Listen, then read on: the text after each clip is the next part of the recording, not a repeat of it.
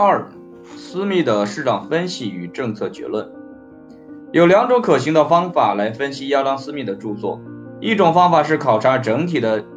理论结构与政策含义，这些政策含义或者内在理论体系中，或者由斯密明确的予以表述。另一种方法是详细的考察理论结构，来评价理论内在的一致性亦或一致性的缺失。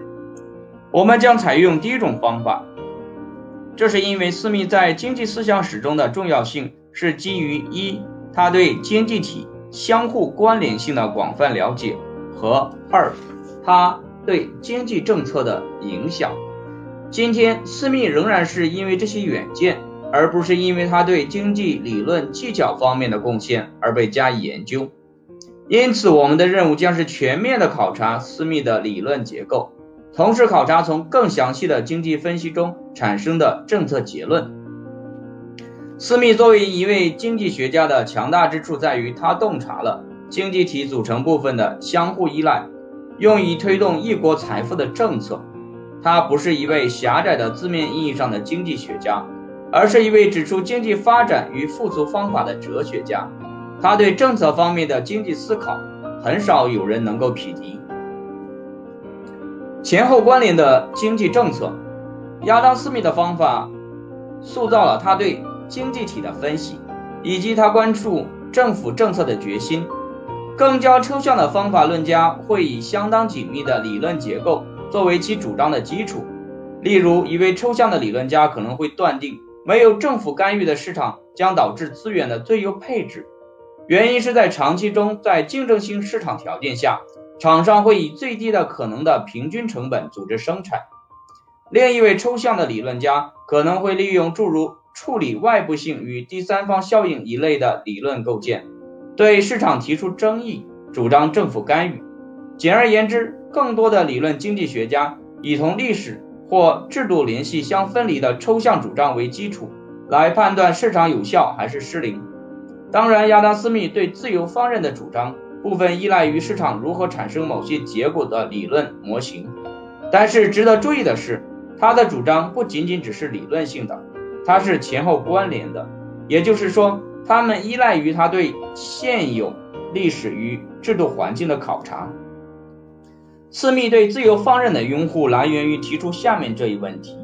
经验是否表明政府干预比市场不受阻碍的运行会产生更好的结果？斯密承认，市场经常不能产生理想的社会结果，但是目前的现实让他确信。政府干预的结果与产生于自由市场的结果相比，更不能让人接受。因此，斯密提倡自由放任，并不是因为他认为市场是完美的，而是因为联系到他所处时代英国的历史与制度结构，市场通常会比政府干预产生更好的结果。在第一章中，我们展示并说明了经济学艺术、经济学科学、规范经济学的概念。经济学科学处理经济变量之间的实证的事物性的关系，这种关系经常表述为是什么。规范经济学涉及应当是什么的问题，经常表述为应当怎样。经济学艺术是以政策为导向的，它利用我们关于事情是怎么样的知识。经济学科学和我们的目标规范经济学。在我们对经济学的了解既定的情况下，以及我们对政府推行的政策如何付诸实施的理解既定的前提下，就达到我们目标的最佳途径提出建议。亚当·斯密并不是一个抽象理论家所拥有的那些特殊癖好，相反，他是一位超群的政策设计师。他广博的历史知识以及有关人们在现实中而不是理论中如何行为的知识，使他成为经济学艺术大师。因而，前后关联的经济政策就是另一种表达经济学艺术观点的方式。后来的经济思想家在方法上有所改变。李嘉图对自由放任的倡导是前后不关联的，这与其抽象的无历史记载的方法相一致。约翰·斯图亚特·穆勒与阿尔弗莱德·马歇尔回归到私密的传统上来，在所做的分析与政策结论中，他们明智地设法将理论、历史。与当时的制度相结合，现代经济学正在抽偏离抽象的理论化。很多现代经济学家与政治学者正在考察政府与政策如何才能发实际发挥作用。这些现代公共选择理论家们劳动的一个无意识结果，可能就是重新引起人们对前后关联的经济政策、经济学艺术的兴趣。自然秩序、和谐与自由放任。亚当·斯密的经济学与重商主义者共享这些基本因素。受到物理学发展的影响，重商主义者与斯密认为，依靠严格的分析是有可能发现经济体的规则的。他们认为，通过科学的调查能够揭示事物性的因果关系。斯密也像重商主义者一样，就人类本性做出相同的假定：人类是理性的，是有私心的，很大程度上受经济利己主义的驱使。私密体系与大多数重商主义体系的一个区别在于，它的假设即竞争性市场在极大程度上是存在的，在这些市场内部，生产要素自由流动，从而提升了他们的经济优势。第二个区别是下面的假设，即经济体的自然运转过程能够比人类做出的任何安排更有效地解决冲突。斯密在下面这段文字中表达了市场力量的有益运作，所以。由于每个个体都尽可能的努力将其资本用来支持国内产业，并因此努力管理这一产业，使其生产物达到最大价值，每个个体必然辛勤劳动，以使社会年收入尽量增大。的确，他一般既不打算促进公共利益，也不知道自己能够多大程度上促进那种利益。对国内产业的支持之所以胜过对国外产业的支持。仅仅只是因为他为自身的安全着想，之所以通过使产业的生产物达到最大价值的方式来管理产业，仅仅只是因为他为自身的收益着想。在这种场合，像其他场合一样，他受着一只看不见的手的引导，去尽力达到一个并非他本意想要达到的目的，并非其本意对社会来说不一定是坏事。他追求自己的利益。往往能使他比真正出于本意的情况下更有效地促进社会的利益。我从未听说那些假装为公共利益而从事贸易的人会做什么善事。的确，这种虚伪在商人中间并不常见，所以基本不需要费什么口舌来劝阻商人的这种虚伪。斯密得出其主要政策结论的推论方法非常简单：人类是理性的，是有私心的。受利己主义的驱使，如果放任不管，每个个体将追求他或他自身的私利，在促进私利的同时，也促进了社会利益。政府不应当干预这一过程，而应当遵循自由放任的政策。斯密在其整部著作中都在指出，在非规制的市场经济中，个人私利是如何导致公共利益的。在某种程度上的和谐与利益，如何来自于冲突与私利？理解这一问题的关键在于了解资本家的活动。斯密指出，资本家并不是受利于他动机驱动，而是受到获利欲望的驱动。这与银行家的善行使我们得到面包这一结果还不一样。资本家是根据最终产品来看待市场的，为了增加收入而产生人们所期待的商品。资本家之间的竞争将使这些产品在某一生产成成本下生产出来。这一生产成本将返还生产者正好能够支付不同生产要素机会成本的一个数量。如果经济体的任意部门存在高于正常收益的利润，其他厂商将会进入这些行业，迫使价格降低到超额利润消失的生产成本上。资本家为生产各种生产要素投标，为具有更高生产力的要素支付较高价格，因此引导劳动与土地。进入经济体的一些领域，在这些领域中，他们的效率达到最高。消费者通过他们在市场上的货币选票来引导经济体。消费者欲望的改变在价格的上升和下降，因而在利润的上升和下降中得到体现。斯密断定，在没有计划或者政府指导的情况下，市场如何引导消费者欲望在最低的可能的社会成本上得到满足，这将是一个奇妙的过程。按照现代经济学的术语，斯密断定，在没有政府干预的竞争性市场上会出现资源的最佳配置。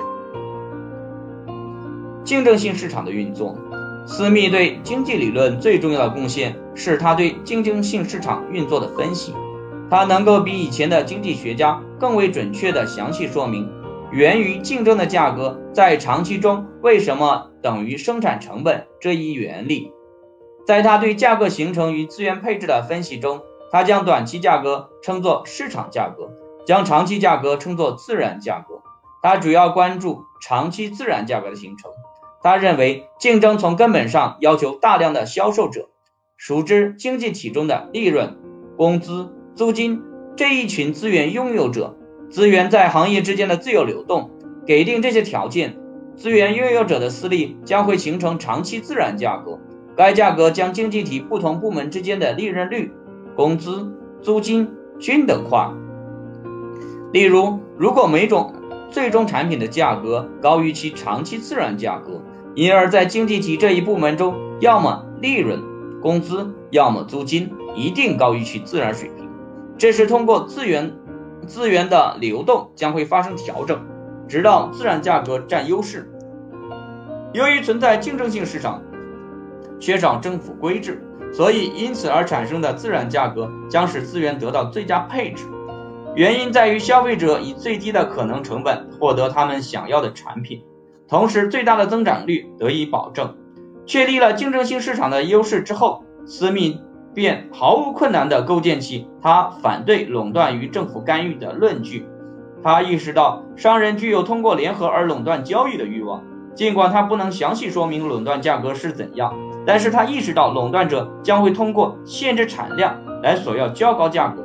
值得注意的是。斯密提倡的自由放任是以竞争性市场的存在为假设条件的。不同的经济体机械地模仿斯密对政府干预的谴责，同时却忽略了他关于自由放任政策是以竞争性市场的存在为前提的原则。斯密反对政府干预经济的主张具有政治的、哲学的、经济的基础。他认为，一般而言，任何政府干预都是不合意的，原因在于它侵害了个人正常的权利与自由。然而，斯密更加广泛的考察反对政府干预的经济主张。他评价重商主义者所确定的关于国内与国外贸易的很多规则，并说明这些规则所导致的资源配置与通过竞争性市场力量产生的资源配置相比更加不合意。斯密认为，尽管重商主义者关于政府干预的很多主张都声称促进了社会利益，但其实是增进了个人私利，对国内与国外商业的管制。不是有利于国家，而是有利于商人。这不是纯粹的理论主张，它源自于斯密对政府实际是如何运作的亲身观察。它是斯密对经济学艺术的实践，是斯密在其所处时代的框架制制度中对规制政策的考虑。如果政府各不相同，他们可能会促进社会利益；但是鉴于政府的运作方式，他们将不可避免的有害于而不是有利于社会利益。从这个意义上讲，现代公共选择理论的根源可能追溯到亚当·斯密关于商人如何利用政府使自己富足的认识上。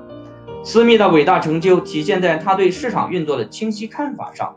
尽管斯密自己并没有塑造分析工具，并且尽管他对相对价格的分析中存在难点与错误，但他的成就是巨大的。他用描述性和历史性的材料补充了对市场过程的广泛看法。形成了一部能被当时有教养的人阅读和理解的著作。他能够以这种方式对经济政策产生影响，并且去支持获得越来越多赞同的观点。通过自由放任的政府政策，能够最好的促进英国的财富。然而，斯密对自由放任的拥护是有所限定的，因为他引用了几个领域，并认为在他所处时代历史的、政治的、制度的背景下。在这些领域实行政府干预是有必要的。例如，尽管他通常反对国际贸易规制，然而对于保护幼稚产业的关税，他却主张例外。当完全的自由贸易政策削弱国家防卫力量时，贸易管制也是必要的。政府应当提供国家防卫、修建并维护道路和学校、维护公正以及进行人口登记。最重要的是，斯密提倡政府提供具有极大社会收益，但私人市场因为没有充足利润而不去提供的产品，以此来限定他对自由放任的主张。例如，教育的社会收益是很大的，但是由私人提供教育所实现的利润是如此之少，以至于如果听任市场调节，那么市场所提供的教育将少于社会需要的。现代福利经济学的大量内容涉及外部性、第三方或艺术效应，以及如果获得最大社会福利，该如何考虑这些问题。对自由放任格言的这些限定，是私密学识与智力诚实的一个事例。然而，他们一点也没有减少私密自由放任信条的活力。资本与资本家。斯密提出了资本在财富生产过程中和经济发展中作用的一些重要概念。首先，他指出，一国的现有财富取决于资本积累，原因在于资本积累决定了劳动分工和参加生产性劳动的人口比例。其次，斯密断定资本积累也会导致经济发展。在政府的各种苛求下，另一个方面，无数个体不断的、不受干扰的努力改进自身的境况。通过节俭和良好操行，他们不露声色的一步一步地把资本积累起来。这种努力受到法律保护，并被允许在最有利的情况下自由发展。因为这一点，英国几乎在过去一切时代都能日趋富裕和进步，且将永远照样进行下去。这也不是没有希望的事。再次，与资本积累相结合的个人私利，导致资本在各产业之间的最佳配置，每个个体都不断的努力为他自己所能支配的资本寻找最有利的用途。的确，他所考虑的不是社会的利益，而是他自身的利益。但是他考虑自身利益的结果，自然的，或者不如说必然的，会引导他选择最有利于社会的用途。有必要进一步详细描述斯密对资本家与资本积累作用看法的其中一个方面。显然，资本家在经济体运行中扮演着主要角色。他对财富和利润的追逐，引导着经济体实现资源的有效配置与经济增长。在一个私有财产经济体中，资本的来源是个人储蓄。